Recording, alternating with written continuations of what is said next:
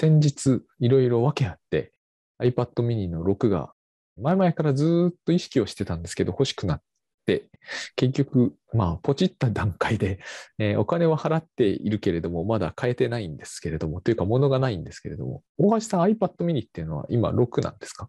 僕は iPad mini 5かな？あの、2019年に買いましたね。何に使ってますか？今は、時々イラストを描いたりとかうんうんするぐらいで、デスクの、えー右側に鎮座していてね。まあ、サブモニターってやつですかね。まあ、僕は Windows だから、そこに何かサイドカーで表示するってことはしなくて、何か表示させる、表示させっぱなしにしたものがいいものがあれば、そこに表示させることがあるかなと。あエバーノートとかね。あなるほど。うんなるほど。エバーノートを iPad mini に表示させっぱなしにしとくんですか？そう、エバーノートのホーム画面。あーでそうすると、一応、その、何か新しいノート追加したりとか、あるいは、ちょっとこう PC がビジーな状態、例えばあの、えー動画のレンダリングをしてるとかね、あなんかそういう時に、えーちゃちゃっとこう調べたいみたいなことが起きた時に調べるツールにするとか、うん。まあでも、そんなに積極的には使ってないので、まあ iPad mini 6は、まあ、ちょっと優先度は低いかなと。ああ。あの、非常に好評じゃないですか。あれは一体なんでなんですか？っていうのを僕が聞くのは変なんですけどね。うーんまあでも、やっぱり iPad mini 5を買いそびれていた人とか、うん。えー僕そうですけどね。そうそうそう。とか、あとは、やっぱり小さいは正義かなっていうのがあってね。あ持ち歩きたいんですよ、みんな。で、iPad11 インチとか10.5インチとか、ちょっと今詳しくはわかんないですけど、そういうものって割とこう、持ち歩こうとするとね、悩む重さなんだよね。500g いってないのに、やっぱり悩むんですね。一番軽いのは460いくつとかいうのがあってあったような気が、あの、いわゆる何にもつけなければですけどね。まあでもね、キーボードとかつけると重くなりますもんね。いや、あれ、キーボードってすごく iPad ってダメな感じで、つけるとなんか1000超えるとか、ちょっとどうかと思うんですよね。ただ、MacBook で軽いものが、1000切るものがないので、事実あ上あ、。なるほど。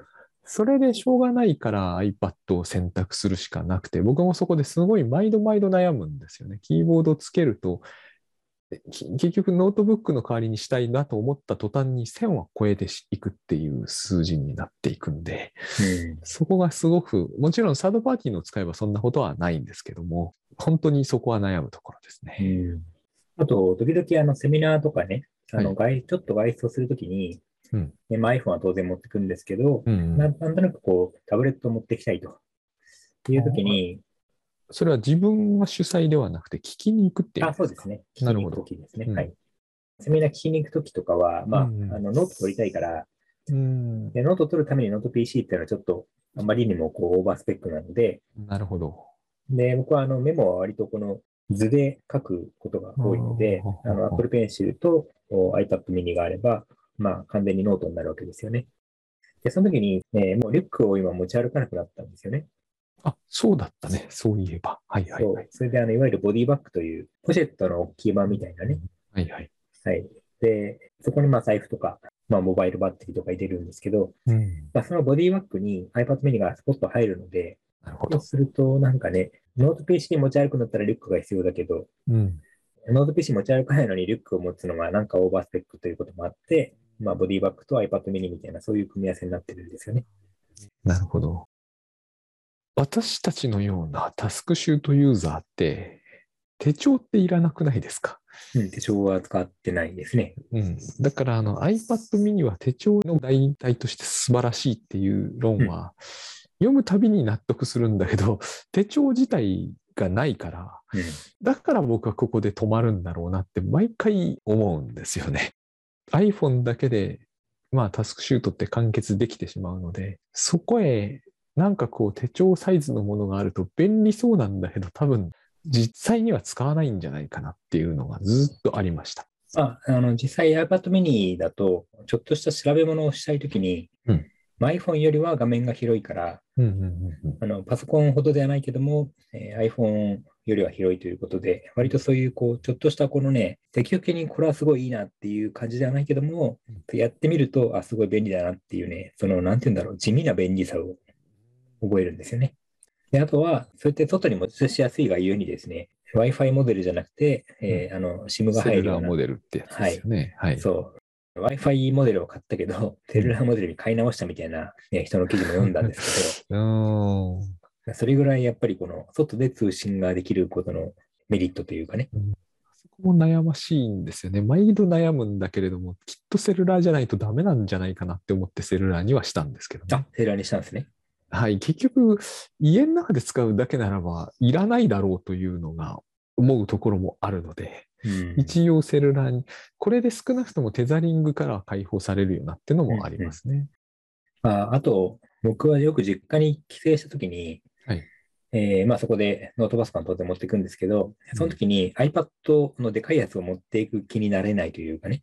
そう、そうなんだ。そういうものなんですね。でかいやつでうん10.5インチぐらいですよね。あ今僕は iPad 大きいやつは12.9インチなんですよ。あれか。なあるほど。れはね、ちょっと持ち出せないなというのがあっあて、ーまあ、持ち出せますけど、なんだろうな、なんかやっぱりこの、でかければでかいほど壊れる可能性が高まりそうで、あー、そういう感情になっちゃうんですね。なっちゃいますね。うんうんだけれども、私の MacBook だって12インチなわけですよ。そうですよね。それは不思議ですよね。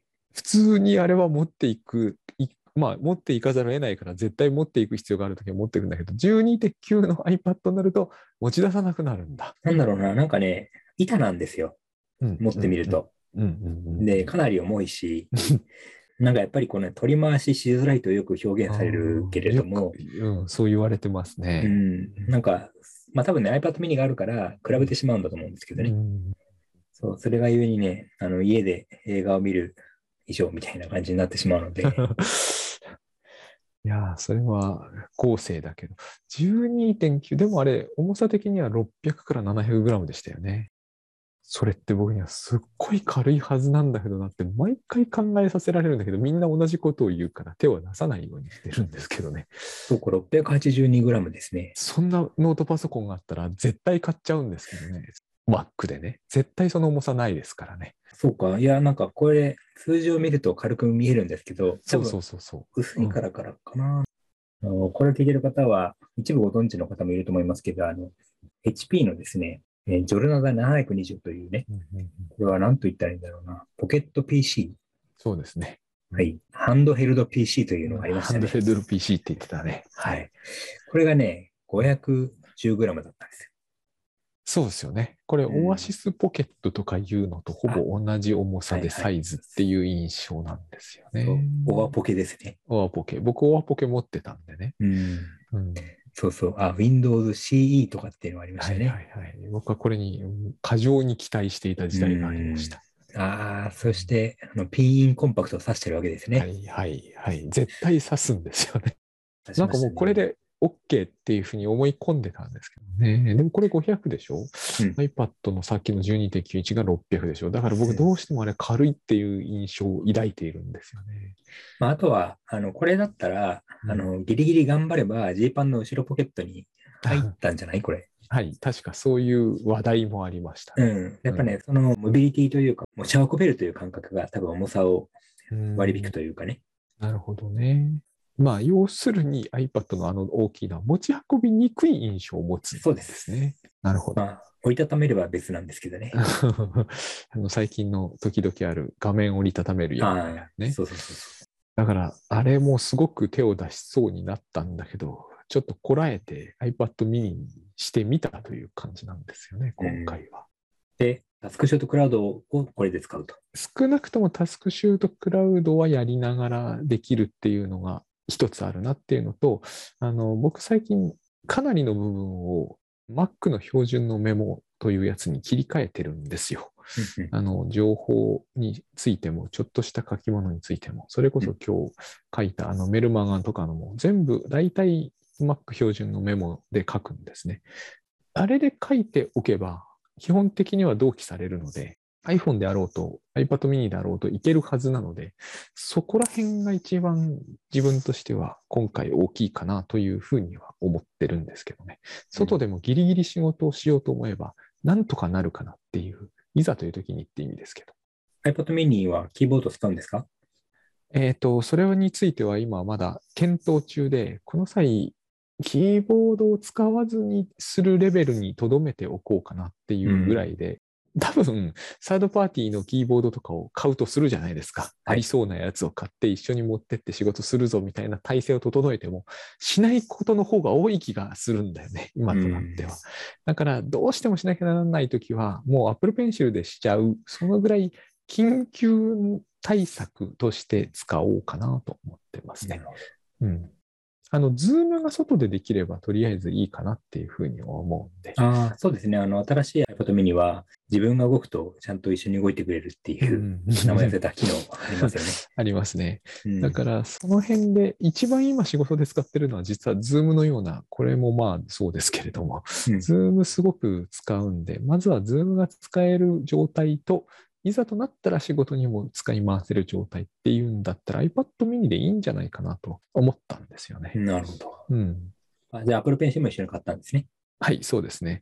だからギリギリ、昔は絶対キーボードがなきゃダメだって思ってたんだけど、意外と最近キーボード外でまでやってないなって、タッチタイプしてるわけじゃないなっていう感じがしたんで、うん、うん、なんとか書けてしまえば本格的なのではなくてですね、なんとか書ければ済むかなっていうメールぐらいでっていうことですね。なるほど。